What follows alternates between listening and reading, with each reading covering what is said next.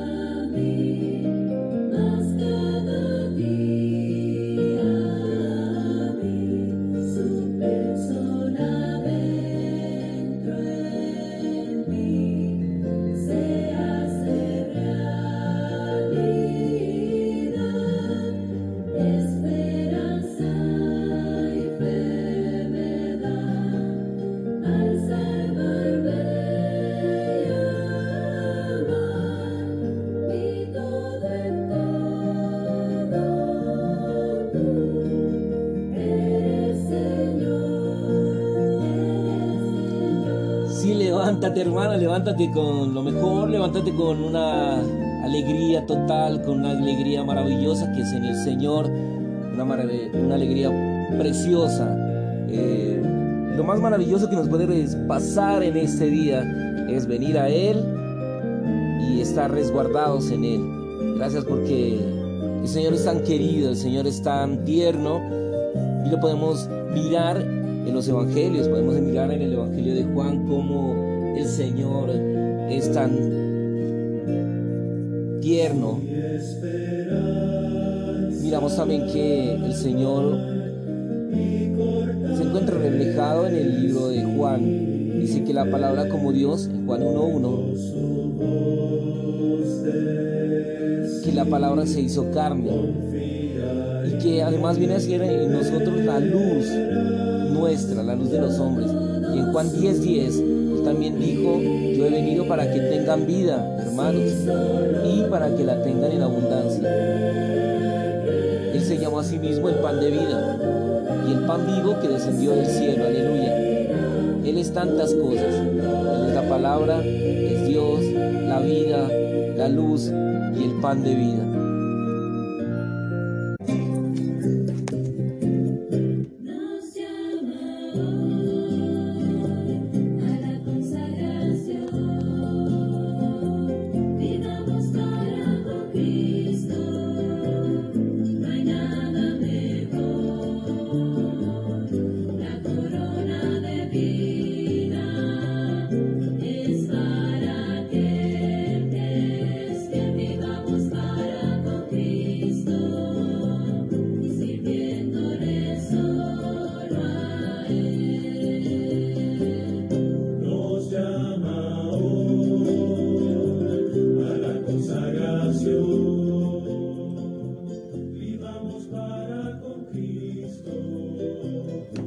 Gracias al Señor por regalarnos estas verdades, estas verdades tan maravillosas presentes en la cumbre más elevada de la revelación divina que Dios nos ha dado por medio del ministerio de la era. Es la revelación de la economía eterna de Dios. El Evangelio de la economía eterna de Dios es el Evangelio de la promesa hecha a los patriarcas. Hechos 13:32. A saber, la promesa de que la descendencia de David llegaría a ser eh, hijo de Dios. Esto es que descendiente del linaje humano sería hecho un hijo divino.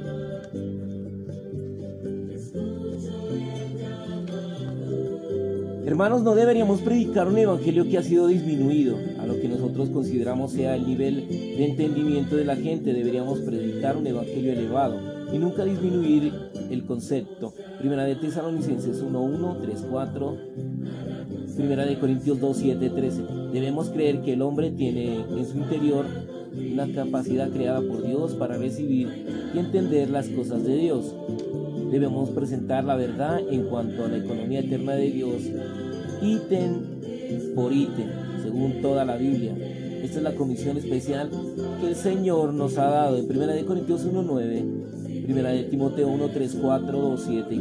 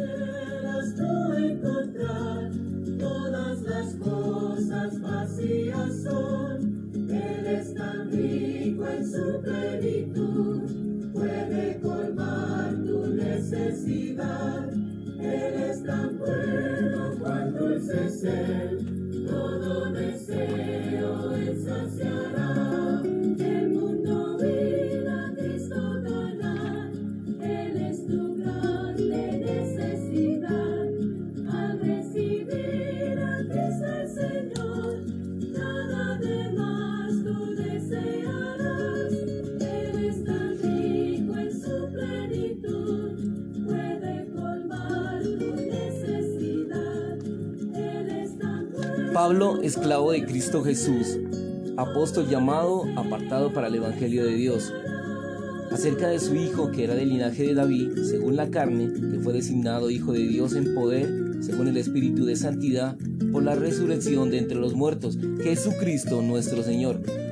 Pablo dice en Romanos 1.1 que él fue apartado para el Evangelio de Dios.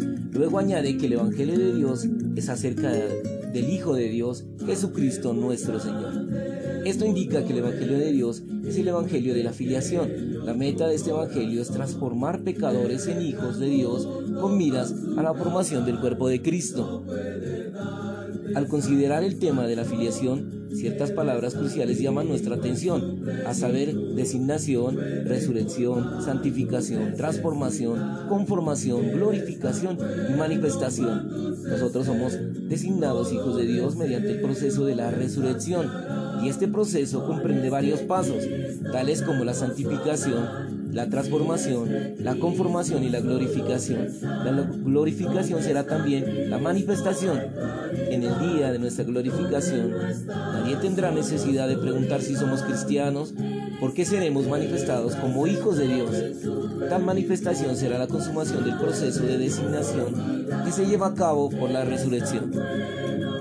Servir a Dios en el Evangelio es servirle no solo en cuanto a la redención, la justificación y perdón, sino especialmente en lo que atañe a la filiación. Según este Evangelio, los pecadores en la carne pueden ser transformados en hijos de Dios en el Espíritu.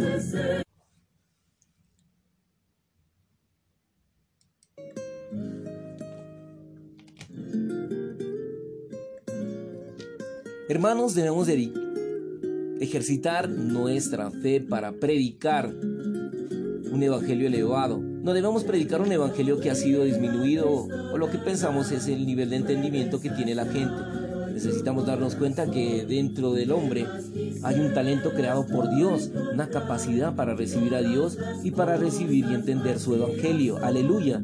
Los incrédulos pueden entender más acerca del evangelio de lo que creemos. Siempre que predicamos el evangelio, debemos creer que los que nos escuchan fueron creados por Dios con una capacidad particular, un talento para recibir y entender el mensaje del Evangelio. Debemos mejorar nuestra predicación del Evangelio, debemos predicar un Evangelio elevado y jamás disminuir el concepto.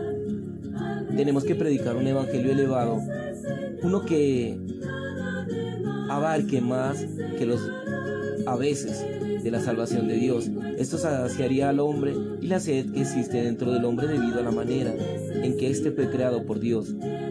También despertará el interés en los que oyen para que vuelvan a escuchar la predicación del Evangelio. El hombre fue creado para Dios y dentro de él existe la capacidad de comprender las cosas de Dios y hay un hambre por ellas. Por lo tanto, mientras predicamos el Evangelio de una manera elevada, debemos creer que los oyentes pueden entender lo que estamos diciendo. Debemos enriquecer, elevar las palabras de nuestra predicación del Evangelio. Cristo es la corporificación de Dios. El Espíritu es Cristo hecho real en, a nosotros. El cuerpo de Cristo es el producto del Espíritu y la Nueva Jerusalén es la consumación del cuerpo de Cristo. La teología tradicional que actualmente prevalece en el cristianismo no puede explicar claramente estos cinco misterios.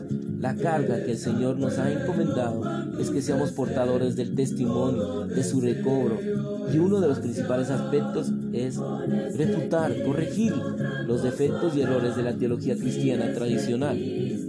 No podríamos afirmar que toda la teología tradicional está equivocada, pues de hecho parte de ella es correcta, sin embargo está incompleta. Debemos, por tanto, presentar la verdad en cuanto a la economía de Dios punto por punto, a la luz de toda la Biblia. Esta es la comisión especial que el Señor nos ha encomendado. Y para ello debemos trazar la palabra de Dios con verdad, con veracidad. Es necesario estar involucrados en las cosas del Señor. Cada día, Señor, necesitamos de tu palabra. Cada día te amamos más y más, Señor. para esas mis pies tu palabra y lumbrera mi camino. Te amamos, Señor Jesús. Aleluya. Amén y amén. Saludos mis hermanos. Amén.